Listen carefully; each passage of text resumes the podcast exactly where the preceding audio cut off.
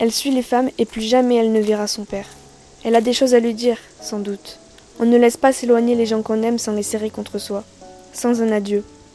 Il a dû partir dans le boyau, direct, la voie de gauche, le chemin qui l'emmène se faire gazer, cramer, réduire en cendres et en fumée, et je demande.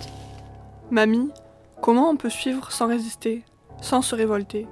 Comment on peut courber la tête et accepter? Comment tu as pu marcher sans te retourner, sans chercher ton père? C'est pas possible, c'est pas humain, c'est pas imaginable. C'est pas imaginable. Elle me répond. N'essaie pas d'imaginer. Elle ne réalise pas. Elle ne sait pas où elle est. Elle pense que son père va la rejoindre et que sa mère a été ramassée et emmenée dans un hôpital pour se faire soigner. Dans un monde civilisé, c'est ce qui arrive. Le monde civilisé n'est pas un abattoir. Un tatouage, un numéro, une histoire. Notre histoire. Un lien fort, marqué par la guerre, unissant une jeune fille et sa grand-mère. La rencontre de deux générations. 146 298. Un livre chargé d'histoire et d'émotions. Un récit percutant. Je suis pas une très grande lectrice, mais j'ai trouvé ce livre vraiment très intéressant et très émouvant. Il se lit assez rapidement, mais je trouve qu'il reste assez intense.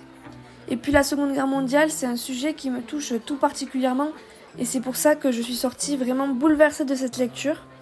C'est un roman que je trouve intelligent et qui m'a aussi permis d'enrichir ma culture sur cette période de l'histoire.